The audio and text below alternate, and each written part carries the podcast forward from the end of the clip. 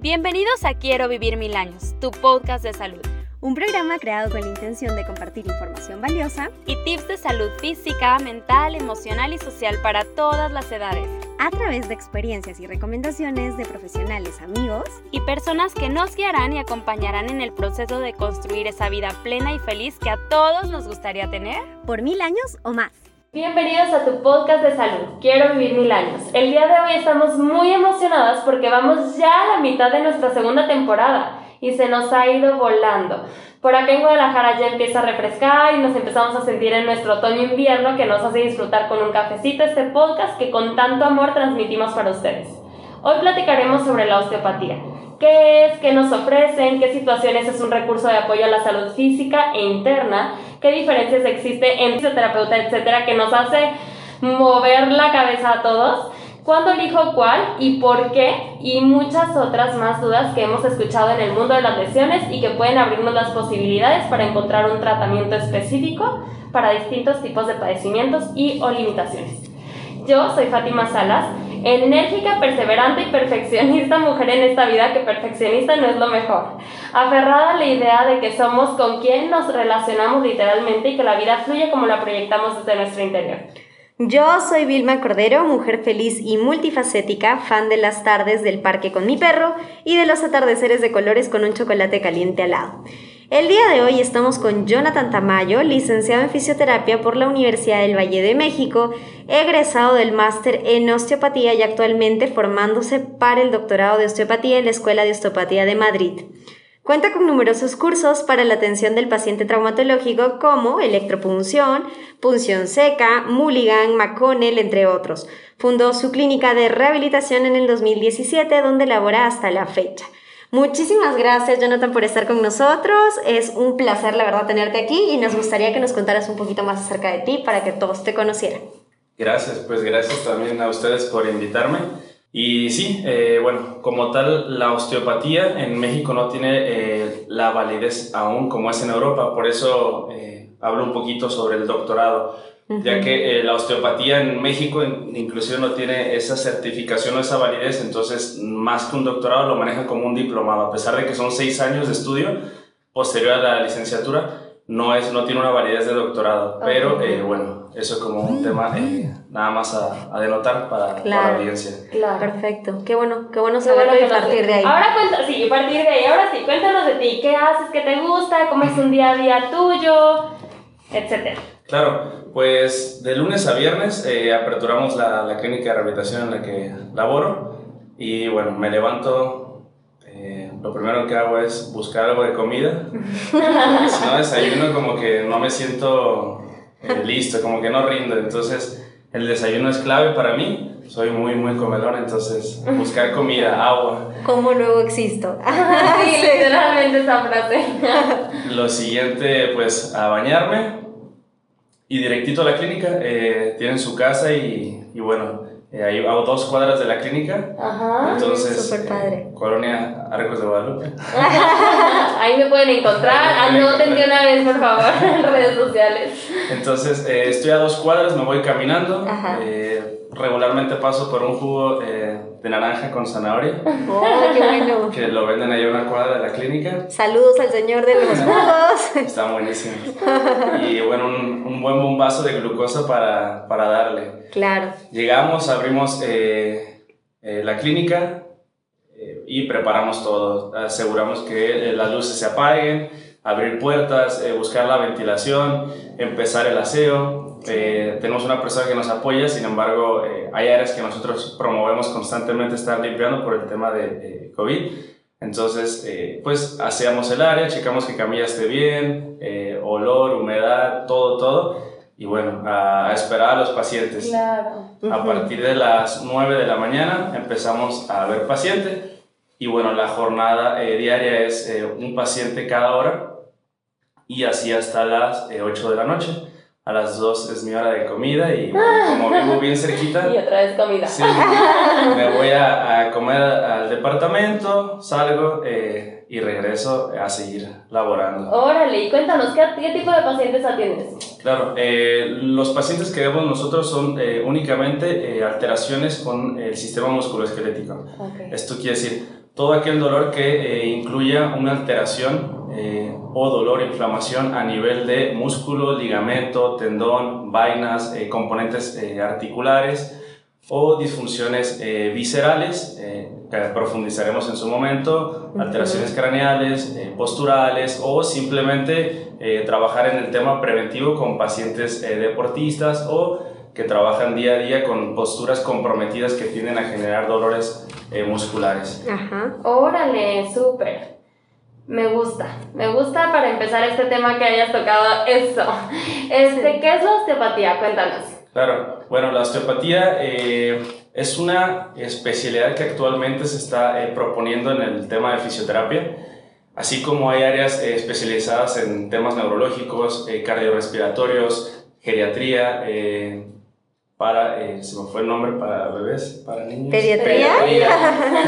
Entre todos ellos, pues bueno, en el sistema funcional o el sistema eh, músculo esquelético, eh, sistema facial, tejido conectivo, todo lo que genera una tensión a nuestro organismo, pues bueno, la osteopatía entra. La osteopatía pues nace a partir de un médico que vio que, que realmente la, la medicina convencional no podía tratar una alteración del todo ya que muchas veces eh, la medicina tradicional trabaja una patología, esto quiere decir una alteración en el tejido. Cuando hablamos de una alteración en el tejido es cuando ciertas células empiezan a cambiar su morfología por una enfermedad, por eh, algún tema eh, bioquímico, alteración sanguínea que no llega directamente a la célula, nutre correctamente. Entonces, este médico, Andrew Taylor Steele, que nació en 1827, pues empieza a a peregrinar entre ciertas tribus en Estados Unidos eh, buscando eh, ciertas técnicas manuales. ¿Por qué? Porque su, médico, su papá también era médico y, y bueno, vio que, que, realmente la medicina no, no solucionaba muchas cosas. Eh, tres de sus hijos mueren por meningitis y, y, la medicina no alcanza a ayudarles. Entonces, en esa parte, supongo, y lo que he leído, frustrante para Andrew Taylor Steele, pues busca eh, la parte de qué más tiene la, la, parte de la salud, ¿no? No nada más buscar la patología y justificar que todas las alteraciones vienen porque el tejido está eh, en, en, una alteración, sino ver realmente qué otras ramas existen que no sean tan agresivas y que puedan ofrecer eh, resultados a sus pacientes. Entonces, peregrinando, buscando, moviéndose entre diferentes tribus, logra ver diferentes manipulaciones, manipulaciones que se hacían eh, pues a veces con jalones, a veces con empujes, con resistencia, que escuchaban la típica cavitación en la que truenan las articulaciones y bueno, empieza a ver que realmente eh, muchas veces podemos encontrar una mejoría simplemente dando un estímulo. Esto parece como que lo estoy leyendo, pero es bien importante porque Andrew Taylor Steele, que es el padre de la osteopatía, que por cierto la osteopatía la, la funda en 1874, que es una fecha muy importante para todos los osteópatas porque de ahí nace esta parte hermosa que llamada osteopatía. Y bueno, él promueve mucho el estudio del cuerpo humano en pacientes eh, vivos, ya que la medicina convencional trata eh, o estudia sobre cadáveres. Entonces vemos que en un paciente vivo realmente, obviamente no haciendo disecciones, sino palpando, evaluando, visualizando, escuchando, podemos ver que eh, la temperatura nos ayuda a saber eh, cómo está el tejido, la textura del tejido, del tejido la movilidad del tejido, eh, el mismo olor del paciente. Y bueno, otras preguntas, cómo duermes, cómo orinas, cómo defecas, cómo es, qué color es tu orina, qué color es tu, tus heces fecales, son sólidas, son líquidas, eh, tus lágrimas, lagrimeas, no lagrimeas, cerilla, eh, eh, resequedad bucal, empieza a ver que a través de la exploración sobre un paciente vivo, pues da un mejor resultado el tema del aprendizaje, que al final tratamos pacientes vivos. Entonces, ¿No me he salido muy bien? No, es excelente. Estamos calladitos porque estamos escuchando atentamente, ¿eh? No. Entonces, eh, la osteopatía nace de ahí, nace de un, médico estadounidense que, que, busca algo más que, que, solamente buscar una patología, sino que busca una disfunción. Y de aquí mm. parte la magia de, para mí, de la fisioterapia. Eh, en la que yo me especializo, que es la parte de trauma y ortopedia, la parte de lesiones musculoesqueléticas, ¿Por qué? ¿Qué diferencia entre una patología y una disfunción? Que nosotros como fisioterapeutas realmente diagnosticamos y tratamos disfunciones, sin meterme a otras áreas que no, no domino, pero en mi área, en mi rama es buscar una disfunción. ¿Qué es eso? Pues bueno, es todo aquello que no se mueve correctamente. ¿Y qué es una patología, una enfermedad? Pues ya es una modificación a nivel celular del tejido. Evidentemente nosotros como fisioterapeutas no podemos eh, actualmente eh, dar ningún tipo de fármaco, ningún tipo de tratamiento eh, que modifique el tejido directamente con una intervención. Entonces nos quedamos con una, una herramienta más, más padre que es la parte del movimiento. Y ahí se promueve toda esta parte. Una disfunción es aquel tejido que no se mueve correctamente. Ejemplo, una articulación que no se está moviendo correctamente puede estar generada por varios factores. Mm, a lo mejor una lesión que tuvimos eh, en una caída. Me caigo, genero eh, un impacto, un traumatismo, existe una inflamación. Esta inflamación hace que, bueno, que pasemos por todo un proceso de recuperación para poder eh, salir de esa lesión, pero nos olvidamos de otros tejidos como el músculo. Un músculo, em, por hablar de una lesión, un esguince de tobillo, que es una torcedura de tobillo, me torció el pie. Entonces iba yo caminando, eh, pues iba con, con, mis amigos platicando, mirando a todos lados, como si nada, viene una banquetita y ¡pum! se me dobla el pie. Pues bueno, eh, me duele mucho, se me inflama, pasan mis tres semanas y todo va muy bien, ya no tengo moretito, ya no tengo inflamación. Fui al doctor, me dijo que no había fractura, me dijo que no pasaba absolutamente nada, que siguiera adelante. Pero bueno, ese esguince de tobillo generó toda una cadena lesional. ¿Y qué es esto? Cuando yo tengo un mecanismo de torsión, esto quiere decir me torzo el pie, pues voy a tener tejidos que se adaptan, que se adaptan a esta tensión, porque es una agresión. Y de ahí viene la parte, cómo cada tejido se adaptó a esta lesión si bien el médico eh, se enfocó al tobillo, se enfocó a huesos propios del tobillo, hablando entre ellos la tibia, el peroné, el astrágalo, calcáneo, que son huesitos que conforman a nuestro tobillo. Pues bueno, estos huesos no se encuentran en, ningún tipo de patología, esto quiere decir no está roto el hueso.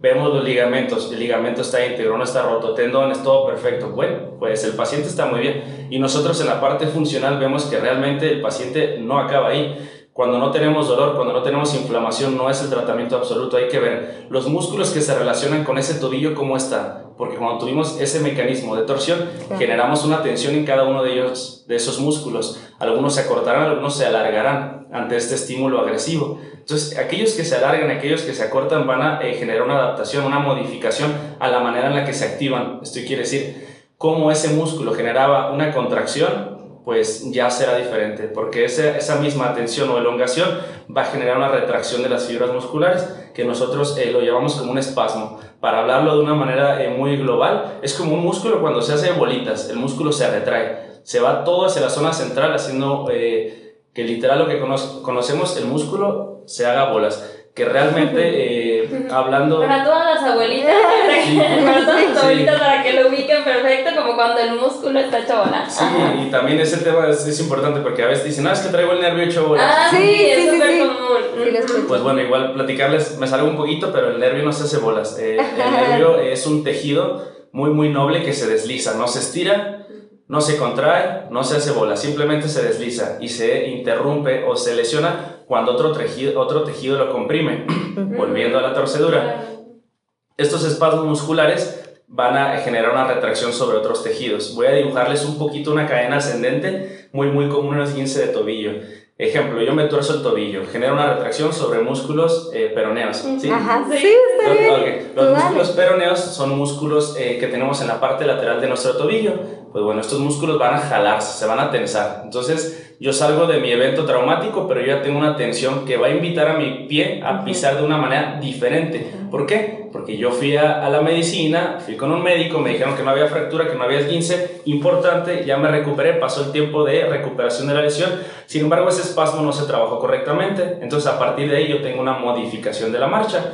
Entonces viene lo siguiente, en cinco meses vuelvo a tener, a tener otro evento traumático, pero yo ya tenía una adaptación. Entonces al yo ya tener esa adaptación, ya soy más vulnerable, susceptible a tener más síntomas. Claro. Y no solo me quedo ahí, sino que esa adaptación no se quedó solamente en tobillo y músculos peroneos, tibial anterior, tibial posterior, etc. Sino que también se va a ir hacia arriba, se va a ir hacia los músculos eh, isquiotibiales, cuádriceps. Y esta tensión va a generar que eh, en específico los isquiotibiales se espasmen también. ¿Por qué? Porque en un esguince de tobillo existe una disfunción o comúnmente una disfunción en la que el astrágalo se desfasa un poco no como tema de eh, luxación o subluxación, sino un desfase, como un movimiento de un huesito. Cuando este huesito se mueve un poco, invita a que el apoyo de la tibia cambie. Entonces cambia las longitudes del tobillo haciendo una retracción específica de, eh, de los isquiotibiales. Los isquiotibiales eh, pues van a generar una tensión que va directamente a la pelvis, a la zona de pompa, y bueno, de ahí va a empezar a haber una disfunción que fácilmente puede desencadenar en una irritación de eh, nervios a nivel pélvico, a nivel lumbar, y bueno. Claro, que es como probablemente como cuando un paciente dice, es que todo me empezó aquí, pero ahora ya me duele todo. Sí. O sea, es que el cuerpo es increíble porque se va adaptando a lo que hay, es, es increíble.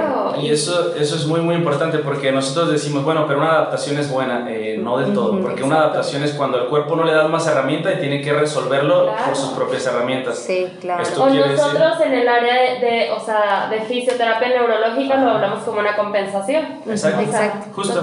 Y esa, esa eh, adaptación momentánea terminará siendo una compensación. Justo. Exactamente. Y la compensación pues bueno, ya hay un mayor gasto energético, hay eh, tejido que está sufriendo porque lo vamos a tener en una tensión a la que no estaba acostumbrado.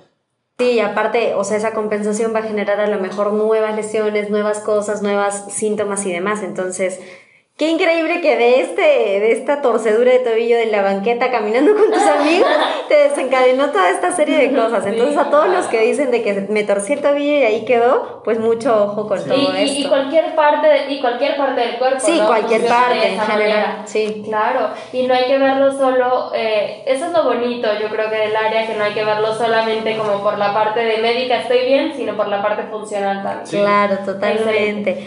Ahora que hablabas un poquito de las manipulaciones y toda esta parte, ¿cuáles son como las bases de la osteopatía? Las bases, pues bueno, eh, les puedo decir como los términos que, que dicta Andrew Taylor Steele. Eh, ¿Puedo recapitular algo rapidísimo? Claro, que sí, es episodio. Me quedó la espinita. De lo que estábamos hablando ahorita del tobillo. Entonces, vas al médico, no hay patología, hay disfunción. Nada más para que los que nos estén escuchando cierren esta idea. Entonces, la disfunción sería aquí cuando eh, el tejido no se mueve correctamente y eso favorece a que exista dolor, síntoma, inflamación. Ojo, eh, para todos los que nos escuchan, al no haber ningún tipo de lesión a nivel del tejido, eh, no hay inflamación, no hay ruptura, no quiere decir que todo está perfecto. Eso es en lo que nosotros como fisioterapeutas eh, nos basamos. Eso que dejó de moverse como se solía mover, eso que dejó de funcionar como, como solía funcionarse, se le llama disfunción, que es aquel tejido que tuvo que modificar su función y ahora ya no se mueve correctamente o se mueve de más. Y bueno, eh, volviendo a la pregunta otra vez, eh, las bases de, que, que se proponen en la osteopatía, pues bueno, una de las bases es la estructura gobierna la función. Son cuatro eh, leyes que Andrew Taylor Steele propone, eh, hablando de manera general. La estructura gobierna la función. Esto quiere decir que si algún tejido está eh, modificado o alterado, la función se va a mermar. Ejemplo, el tejido muscular a nivel de ese 15 de tobillo ya no es el mismo, entonces la función ya no será la misma. Entonces la estructura gobierna la función. La estructura ya no tiene la misma, las mismas tensiones, las mismas cargas, las mismas maneras de trabajar, entonces la función se va a ver mermado. ¿Y cuál sería la función? Una marcha, la marcha se va a modificar. Y cuando hablamos de una marcha modificada, quiere decir que eh, tobillo, rodilla, cadera, eh, pelvis, espalda, eh, lumbar, torácica, cervical, hasta cráneo, va a estar en disfunción, va a estar repercutida. Otra ley que, que promueve Andrew es em, mm, la estructura gobierna la función. Em, está la ley de la arteria, eh, déjame recordar para que no que me agarraron así torcido. no pasa nada. No, no, un examen. No, no, no es un examen. Estamos acá para aprender nosotras también. Sí. Eh, la, la, ley de la autocuración también está eh, muy marcada y la unidad del cuerpo. Las describo todas. De repente se me olvidaban, pero ya. La estructura gobierna la función, la unidad del cuerpo, la ley de la arteria y la ley de la curación. La estructura gobierna la función, la que les mencionaba. Eh, la unidad del cuerpo, esto quiere decir que todo lo que pasa en una parte va a repercutir en otra. Vuelvo a lo mismo, una alteración a nivel de tobillo me puede repercutir a nivel de cráneo. Una eh, apendicectomía me puede repercutir a nivel postural. ¿Por qué?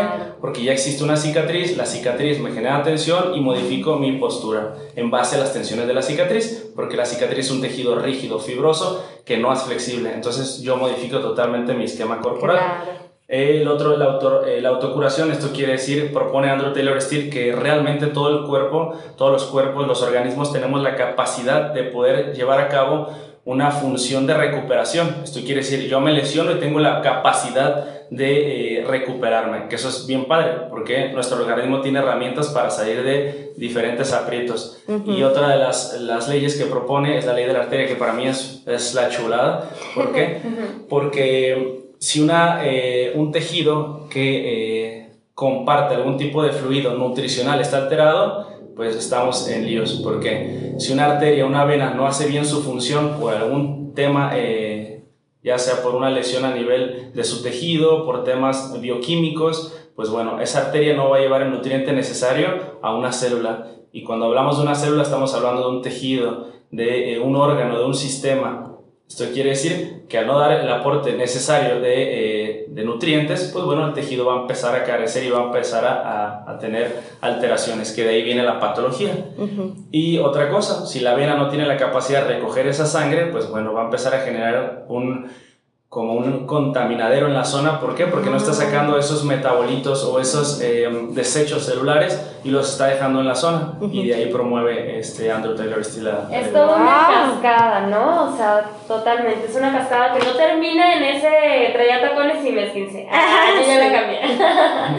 Muy bien, entonces recapitulemos estas cuatro bases, por favor. Sí. Eh, estructura, la estructura gobierna la función, la ley de la arteria, la unidad del cuerpo, la unidad del cuerpo y la ley de la autocuración. Ajá, la autocuración y la ley de la arteria, justo. Ok, muy bien, perfecto.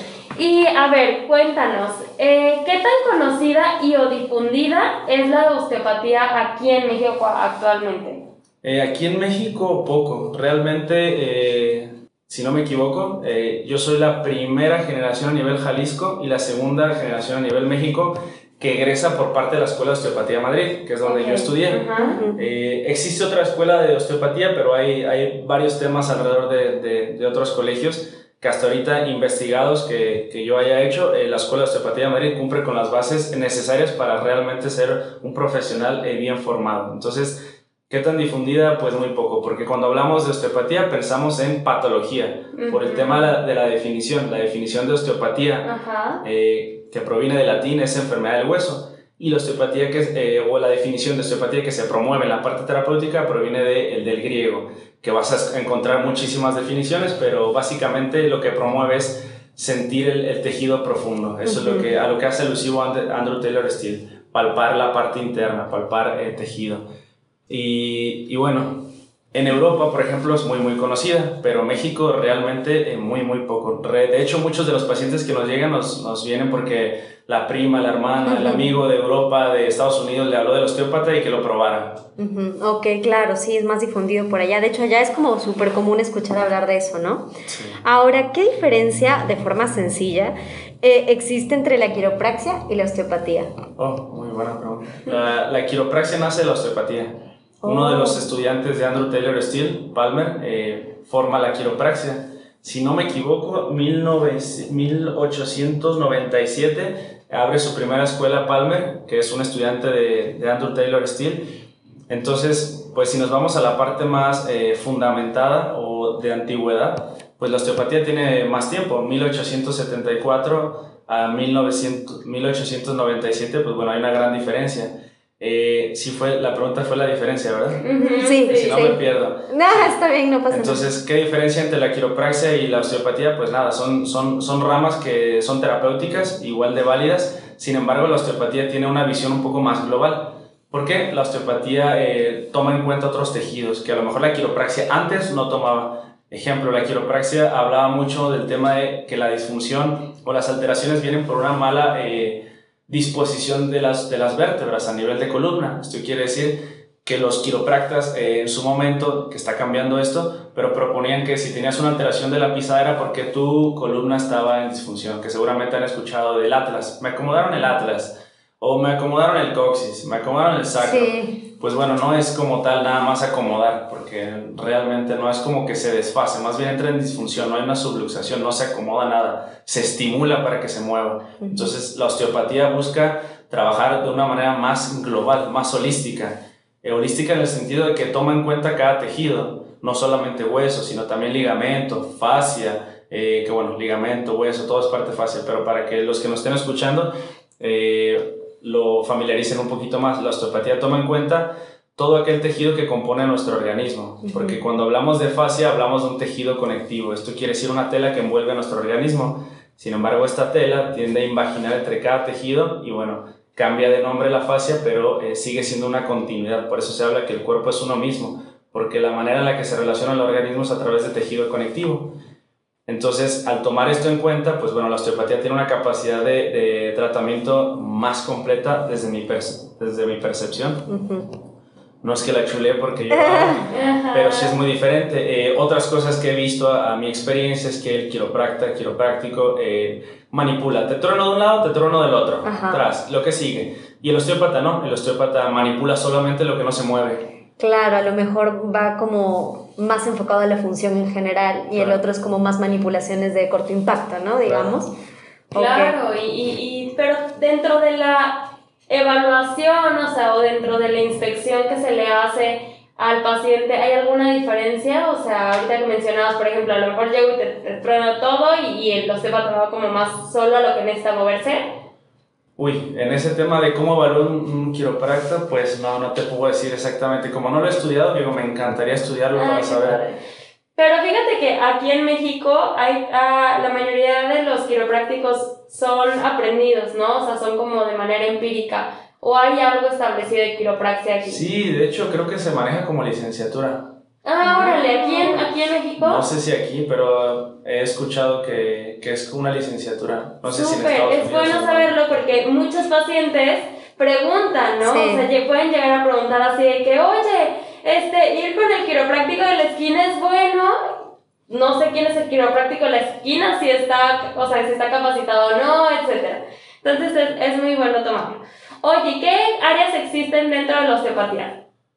Bien, áreas pues realmente se trabajan, eh, como podríamos hablar como esferas a nivel corporal que engloban el sistema musculoesquelético, que engloban la parte eh, craneal, eh, sacral y visceral. Entonces, ¿qué es lo que ¿Qué áreas son las que ve la osteopatía? Pues esa parte musculoesquelética, sacrocraneal y visceral. Súper bien. Ahora, por ejemplo, ¿existen contraindicaciones en, en, algún tratamiento de la osteopatía? Claro, como en toda técnica manipulativa tiene que haber una contraindicación. Eh, habrá que hacer una, eh, una exploración, una anamnesis para preguntar al paciente, oye, ¿tienes algún tipo de fractura? ¿Tienes algún tipo de cirugía? ¿Tienes algún tipo de eh, alteración vascular? algún tipo de, tipo de alteración a nivel neurológico, algo que condicione un riesgo para nosotros. Claro. Eh, y, por ejemplo, ahorita que hablas, o sea, dentro de las contraindicaciones, depende específicamente de la lesión o de la disfunción en este caso. Sí, las contraindicaciones... ¿O hay eh, algunas que sean como generalizadas para cualquier tipo de paciente? para cualquier tipo de paciente, pues una, una, contraindicación absoluta para cualquier tipo de paciente, pues sería el respetar el, el, que el paciente no te lo permita, que no permita manipularte, que tenga dolor a la manipulación, pues es una contraindicación. De lo contrario, pues sería específica cada paciente. Sí, dependiendo de la lesión. Ahora cuéntanos un poquito qué es la osteopatía visceral. Ok, la osteopatía visceral es... Eh, la parte eh, manual que se encarga de mover aquellas vísceras que no se mueven correctamente. Eh, hay muchos, muchos eh, tabús, o se habla mucho sobre el tema de la osteopatía, que realmente no hay, no hay ciencia, no hay fundamentos. Y lo, sí, de hecho se habla mucho de eso, de hecho. Porque bueno, obviamente ha ido evolucionando. muchos dicen que nosotros realmente no podemos tocar las vísceras, y sí es cierto, cuando hablamos de una manipulación visceral, no es que realmente estemos moviendo una víscera, es que a través del tejido conectivo hacemos técnicas que generan tensión y alcancen a incidir en cierta eh, topografía abdominal. Como impactan. Exacto. claro. no es que vayamos a agarrar un, un colon, un riñón, un y meter la mano y para, claro. Pero eso es en muchas manipulaciones, incluso no solo hablando de osteopatía visceral, ¿no? O claro, sea, sí, sí. influye sobre otras indirectamente. Claro. claro. Y la osteopatía visceral justo eh, toma en cuenta esto, que realmente una víscera no expresa dolor, no expresa un dolor de una manera eh, objetiva, sino a través del dolor referido. Entonces, conociendo eh, raíces nerviosas, conociendo topografía de dolor referido, pues podemos saber qué víscera puede estar o no alterada. Y lo que hacemos nosotros es estimularla. No estoy hablando que si tengo una úlcera gástrica con osteopatía va a mejorar o se va a curar al 100%, pero sí que puede mejorar. ¿Por qué? Porque nosotros con osteopatía visceral garantizamos el correcto flujo sanguíneo a nivel de la víscera. Esto quiere decir que el estómago tenga el correcto aporte sanguíneo. Hablábamos de la ley de la arteria, que si una, eh, una arteria, una vena no tiene una buena eh, irrigación o una buen, un buen drenaje, pues bueno, no va a haber una una buena eh, función visceral o de cualquier tejido. Entonces la manera en la que nosotros incidimos, a lo mejor este ejemplo que dije muy vago de una úlcera gástrica, pues en conjunto con su médico, en conjunto con su nutriólogo, en conjunto con nosotros, fomentamos a que el tejido tenga las condiciones apropiadas para que esa úlcera ceda, pare. Entonces así es como trabaja la osteopatía visceral, a través de estímulos que promueven que el tejido tenga un movimiento armónico. claro. Oye, y ahora que hablas de esto, cuéntanos qué experiencias personales has tenido eh, con pacientes que hayas practicado osteopatía visceral? Claro, eh, bueno, voy a hablar de la más común, un, un, tema de un paciente con colitis, ¿no? que lo vemos a diario. Que a lo mejor nosotros de manera eh, directa no vamos a poder mejorar, porque el tema de la colitis pues es todo, todo un proceso, desde parte emocional, bioquímica, postural, entonces lo que hacemos nosotros es agregar, sumarnos un poquito a la parte terapéutica, como garantizando que, eh, bueno, que el movimiento intestinal sea el apropiado. Nos llegan a la consulta eh, muchísimas lumbalgias. Eh, Oye, fíjate que fui al médico, me dijo que tengo una sacroileitis, fíjate que tengo un espasmo a nivel paravertebral, que tengo los multífidos espasmados, que tengo un psoas espasmado. Y resulta que cuando llegamos y les preguntamos al paciente, oye, ¿y cómo fue tu lesión? te caíste, te chocaron, ¿qué pasó? No, no, de la nada me empezó a doler. Y es ahí donde podemos pensar que realmente no es un tema traumático, que puede ser traumático en el tema de microtraumatismos posturales, de movimientos repetidos, sí, eso sí que puede pasar. Pero que de la nada me llega un dolor, estuviste practicando mucho ejercicio, no, estuviste esto, no, no, no le haces pruebas para ver si realmente ese tejido puede estar afectado como un músculo, un ligamento, y a todo te dice que no. Oye, ¿cómo vas al baño? Mal. Oye, ¿te inflamas cuando comes? Sí.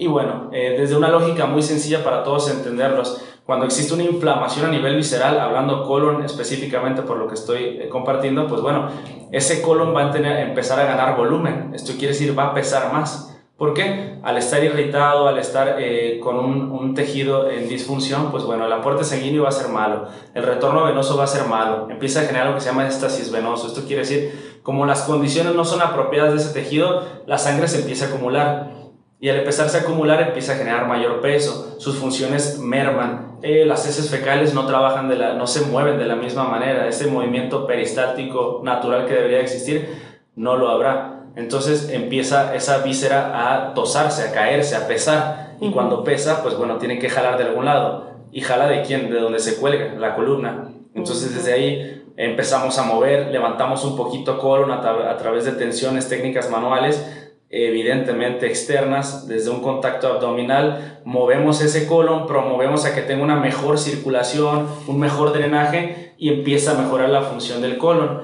Y empieza a haber menos tensión y menos información irradiada a nivel nocioceptivo o a nivel alerta a la columna y la columna ¡pum! mejora en 10 minutos mejoramos una lumbalgia que a lo mejor venían tratando con masajes, ultrasonido, electroterapia, estiramientos, todo lo, claro. y por haber. Sí, fíjate que yo tuve la oportunidad de llevar en la universidad un curso alternativo de, de visceral y me pareció increíble. Eh, demostraron en, un, en, una persona cómo le cambiaba la postura simplemente por una técnica visceral y, ah. y sí, o sea, es, es, increíble, o sea, te quedas impactado de a lo mejor una postura que lleva arrastrando por muchos años y que le ha venido a lo mejor siendo por compensaciones que hablábamos, cambió en cinco minutos. Sí. claro, pero también es bien importante que regularmente mencionamos o decimos que todo se conecta en el cuerpo, pero a veces nos es difícil creer que es verdad, ¿no? o sea, pues. como en ese tipo de cosas. A lo mejor dices, todo se conecta, pero luego solamente crees que todo, o sea, todo el músculo esquelético se conecta, pero es muy aparte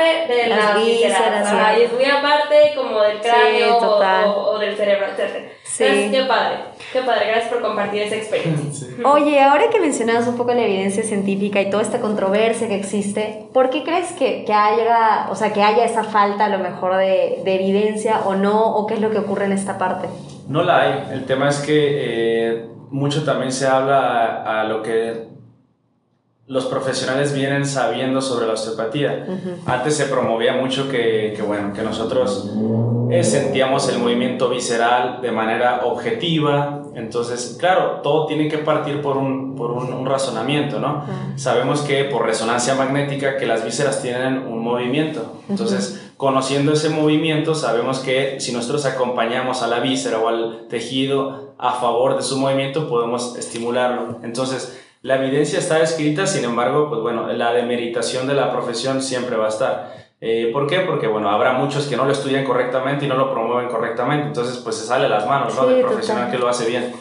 Entonces yo creo que tiene mucho que ver eso, que realmente hay cursos eh, rápidos de, por ejemplo, ahorita hay uno que vi, eh, que van a ser dos días de manipulaciones lumbares, torácicas y cervicales. En dos días les enseñan manipulaciones osteopáticas, pues genial ese alumno va a salir y va a decir que hace osteopatía. Y ese osteópata va a tener poca credibilidad. Sí, y no va a poderlo justificar. Claro, porque vas a manipular más no analizar, digamos, la causa o la razón de esa manipulación. Claro, entonces desde ahí viene la demeritación, pero estudios eh, objetivos con evidencia científica alta las hay. Nada más hay que meterse a los líos, a los libros correctos. Como todo va a haber libros que, que no estén bien redactados, que no tengan esa validez, pues bueno, también no vas a estar cuidando que que, que todas las editoriales hagan un buen papel. Nosotros como profesionales nos basamos en la literatura correcta, en la que nuestras escuelas eh, o nuestros profesores realmente eh, saben editar, saben promover. Sí, claro, a lo mejor también es cuestión de, de, buscar en fuentes correctas, ¿no? Claro. Sí, es verdad. Y, o sea, y como lo decimos, ¿no? En cada profesión va a pasar esto, va a pasar quien, quien pueda hacer que la profesión se vea poco eh, poco validada, vaya, pero también puede suceder todo lo contrario, ¿no? Quien la saca a flote y de repente encuentras opciones muy buenas. Sí. Hace un momento Jonathan platicaba sobre las esferas de la osteopatía. Entonces, eh, platícanos ahora sobre la osteopatía sacrocránea. Claro, eh, la osteopatía también tiene una, una, una, manera de intervenir sobre, sobre movimientos más más pequeños, como son los movimientos del cráneo. Eh, se sabe que, bueno, que el cráneo a nivel del neonato pues es flexible para salir de canal de parto, ¿no? Pero se promueve que eh, con el crecimiento el cráneo se va osificando. Sin embargo, no es una osificación absoluta. Existen eh, suturas, suturas craneales de tejido conectivo que no son en su totalidad hueso, sino que son estructuras rígidas, muy, muy rígidas, sin embargo, no es hueso. Esto quiere decir, tiene esa capacidad de flexibilizarse. Y, y aún el hueso también tiene una capacidad de torsión, una capacidad de, eh, de, de, de moverlo, de, estimularlo, cierta maleabilidad. Entonces, el cráneo también la tiene. Entonces, lo que eh, promueve la osteopatía eh, sacrocraneal es que debemos de buscar la armonía o la sincronía en el raquis. Esto quiere decir todo lo que conforma la columna, desde cráneo hasta coxis. Eh, Ahí también hay un gran tabú por el tema de que dicen, es que bueno, los osteópatas dicen que sienten el movimiento líquido cefalorraquídeo, eh, los osteópatas dicen que mueven los huesos del cráneo, los osteópatas dicen que pueden llegar a, mover el, tejido eh, encefálico. Pues realmente eh, los osteópatas pueden llegar a estimular, llegamos a estimular a través de tejidos conectivos, de tejido conectivo, con técnicas compresivas, de distracción, de torsión, y hacemos que esa movilidad del tejido que eh, conforma la columna pueda estimularse correctamente y al mover correctamente cada estructura ósea podemos estimular a que así, así siendo un eh, continente, este contenido, en este caso el sistema nervioso central, pueda tener un mejor eh, movimiento. una técnica muy básica. nosotros a través de técnicas que promuevan el movimiento facial craneal podemos llegar a estimular eh, tejidos eh, nobles como son arterias, venas y nervios a nivel eh, intracraneal. ¿Cómo? Pues bueno, haciendo ciertos movimientos compresivos a nivel craneal, siguiendo una sincronía o un movimiento que, bueno, que es natural, como el de la respiración. Cuando tú respiras tienes un movimiento que se refleja en todo tu organismo. Se promueve que hay una, un movimiento que es propio del movimiento del líquido cefalorraquídeo, ciertas mareas. Pues bueno, eh, se supone que el cráneo tiene un movimiento de 0.002 micrones que científicamente no está comprobado que la mano humana la pueda, lo pueda sentir. Pero bueno, estamos hablando de ese movimiento en cada sutura, en cada estructura ósea, pero la suma de cada estructura ósea que compone el cráneo hace un movimiento, un movimiento que se puede llegar a estimular, que se estimula como podemos estimular tal vez un músculo presionándolo, que a lo mejor no estamos directamente presionando, haciendo un punto de presión en el músculo, Nada más estamos a través de tejido eh, tegumentario, piel, facial, estimulando ese músculo. Lo mismo desde la parte craneal, a través del cuero cabelludo, a través del oído, a través de estructuras musculares que se insertan a nivel craneal, podemos llegar a estimularlo y moverlo. Pero moverlo como una propuesta de... Eh, de estímulo. No es como que realmente estemos moviendo el cráneo, cada estructura y decir el temporal lo vamos a rotar hacia eh, anterior, lo vamos a retar hacia posterior, pues no, inducimos el movimiento que se tiene estudiado que eh, ejerce el cráneo. Claro, total. ¿Y para qué se utiliza esta osteopatía sacrocraneal? Bueno, eh, yo en lo particular me enfoqué en la parte de trauma y ortopedia. Yo lo, yo lo, lo trabajo, lo estimulo cuando existe una alteración, por ejemplo, un traumatismo. Me pegan un balonazo en la parte del cráneo y bueno, ese, ese golpe va a generar una inflamación. Esto quiere decir, esa inflamación que se va a generar entre el cráneo y el cuero cabelludo, pues va a generar un cambio a nivel bioquímico, porque es una inflamación como en todo tejido.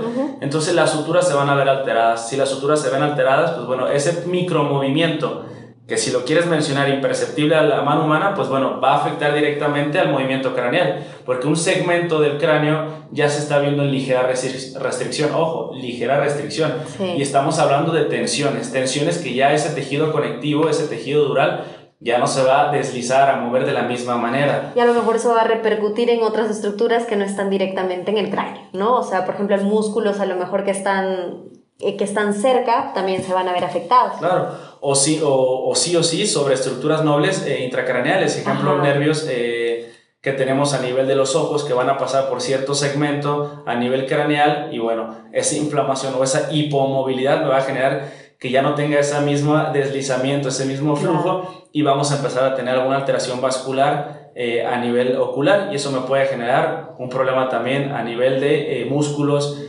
propios o extrínsecos del ojo. Y antes, antes del golpe todo muy bien y ahora fíjate como que el enfoque me cuesta o me mareo a partir de, de, ese golpe. ¿Por qué? Porque esa inflamación también afectó al temporal y empieza a afectar al tema del oído interno. Y ya empiezo con vértigos, con tinnitus, que son como tipos mareos o tipos zumbidos y todo a través de un golpe. Claro, y nosotros así lo tratamos. Claro, es como la cadena que hablabas, ¿no? O sea, puede pasar en una estructura, pero afecta a muchas más. Claro. Sí, total.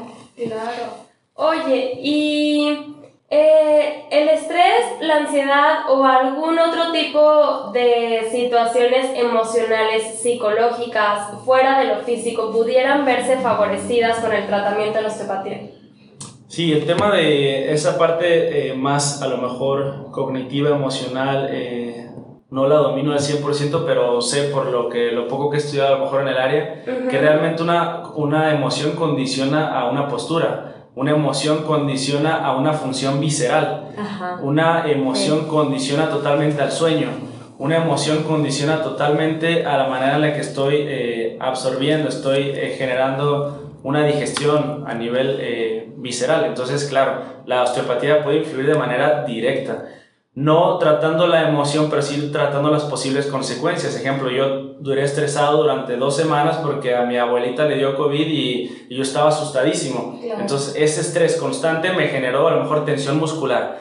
Esa tensión muscular me generó también eh, tensión sobre eh, zonas importantes que a lo mejor me ayudaban a tener una mejor movilidad visceral o directamente sobre el cráneo. Y esa tensión sobre el cráneo me está influyendo sobre la eh, vascularidad interna del cráneo. Y al no tener una buena vascularidad interna del cráneo pues bueno ya estoy teniendo un mal aporte energético. Tengo un mal aporte energético pues bueno a nivel hormonal yo voy a empezar también a carecer. No quiere decir que voy a fallar o que voy a tener un problema a nivel hormonal por esta emoción pero sí empiezo a mermar la calidad funcional de nuestro tejido claro claro y qué interesante sí claro sí es, es como una cascada no Totalmente.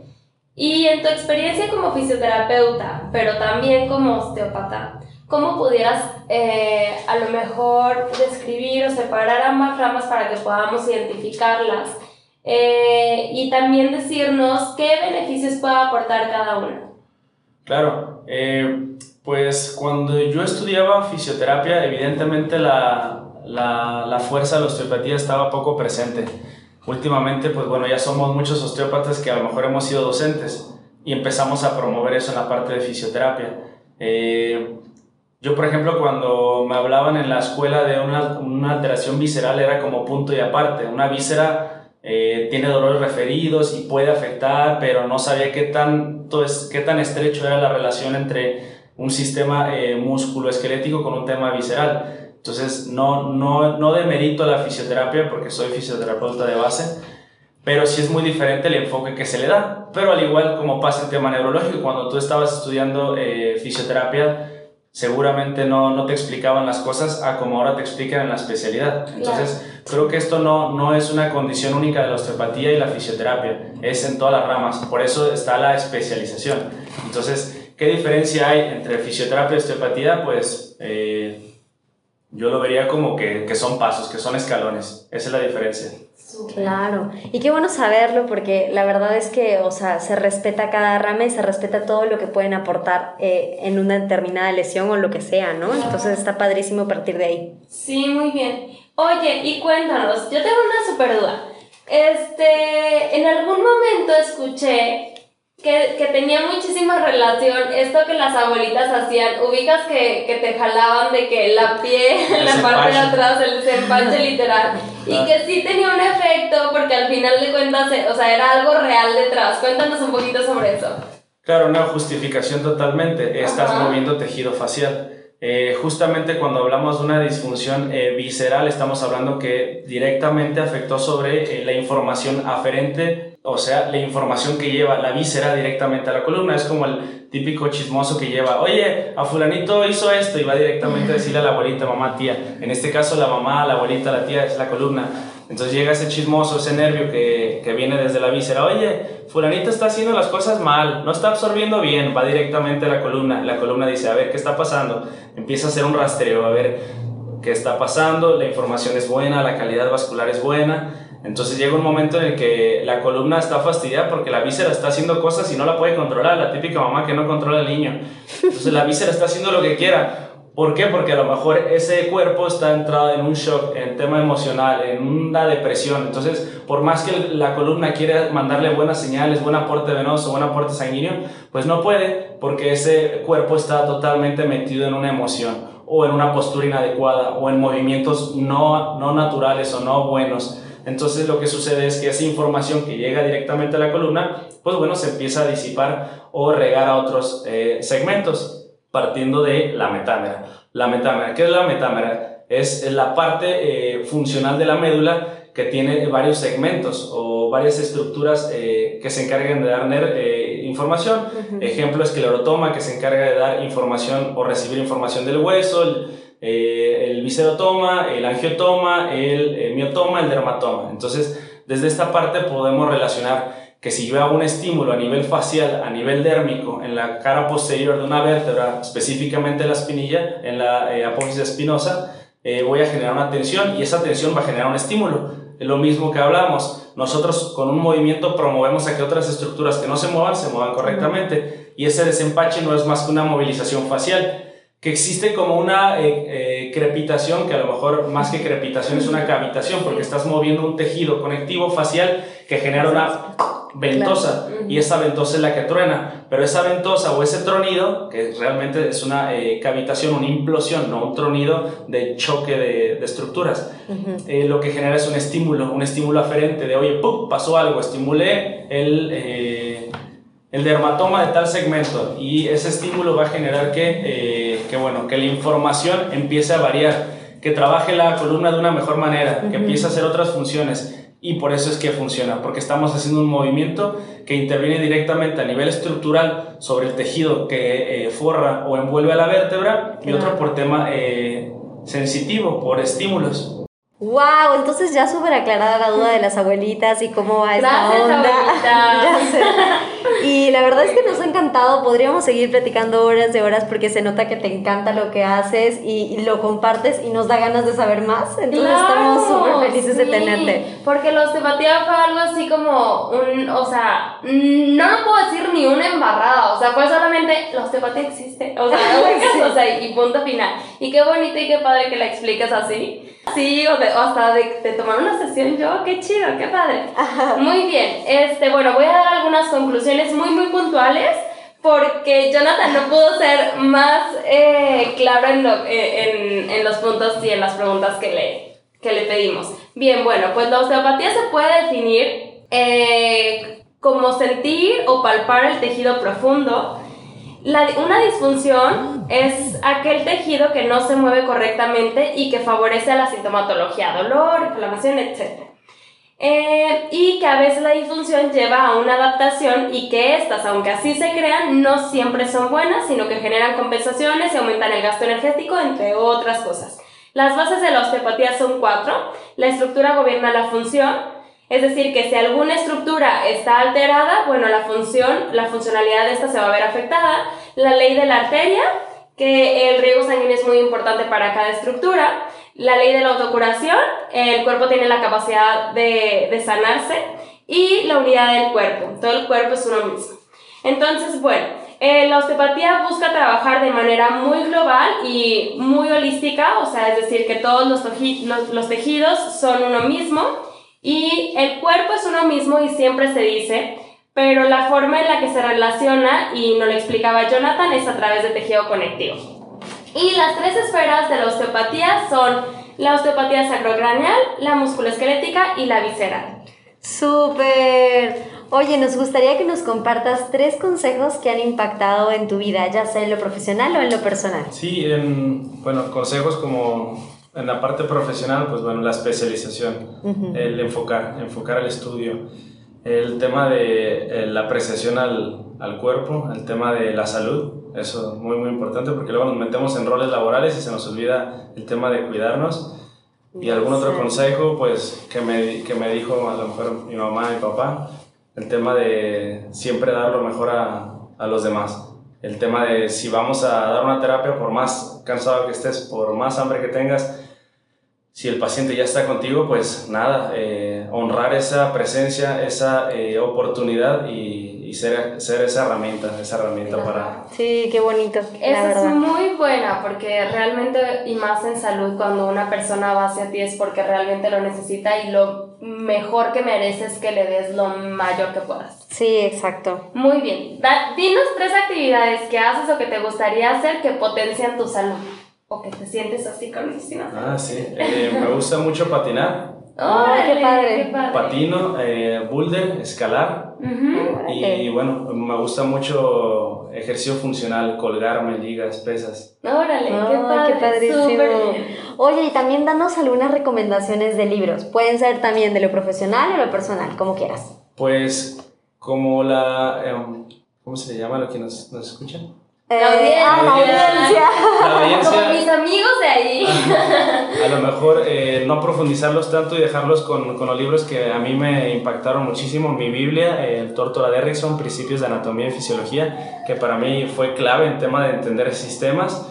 Eh, tengo un libro de, de, respaldo también que se llama eh, Melonis, que me ayuda muchísimo con tema de, de, anatomía. Anatomía rápida es como una, una, guía muy rápida y bueno, el Netter, el Netter que a diferencia del Tórtora eh, profundiza más en tejidos que el Tórtora no lo hace, porque el Tórtora es muy, muy global, como muy general y el Netter se puede meter un poquito más en, en, el tejido, a lo mejor nervioso, que, que no lo hace Tórtora. Por ejemplo, el sistema nervioso autónomo. Sí, claro. Va, padrísimo. Pues nos has dejado así. Ah. Sí, todas impactadas. Oye, compártenos tus redes sociales, dónde te pueden ubicar, cómo se contacta la audiencia contigo. Claro, eh, bueno, nosotros en Instagram estamos arroba core, core.oficio.mx, igual en Facebook y bueno, y también por nuestro WhatsApp, que es el 3310 65 96 33. Igual toda esta información va a estar en la cajita de descripción, así que no se preocupen si, si no tuvieron chance de apuntarlo. Bueno, muchísimas gracias Jonathan, de verdad es que ha sido un placer, estamos así como con mucha información que vamos a tener que procesar, pero estoy muy contenta. más, Sí, ¿no? así O sea, como, ¡ay, qué, sé. qué padre, qué bonito! Sí, la verdad ha sido un tema súper interesante y estoy segura que a lo mejor va a generar muchas más dudas y muchas más preguntas en la gente que nos está eh, escuchando. Entonces, bueno, a todos los que nos escuchan, no se olviden de seguirnos en nuestras redes sociales. Estamos en Instagram como arroba quiero vivir mil años con N y O. Y no se pierdan, por favor, cada martes todos los episodios buenísimos que estamos subiendo. Y con nosotros será hasta la próxima semana. Muchas gracias. Gracias. Gracias por escucharnos. No olvides que toda la información de nuestro invitado puedes encontrarla justo aquí abajo en la descripción. Recuerda que para no perderte ninguno de nuestros próximos episodios tienes que seguirnos en esta plataforma. Estaremos encantadas de seguir compartiendo salud contigo.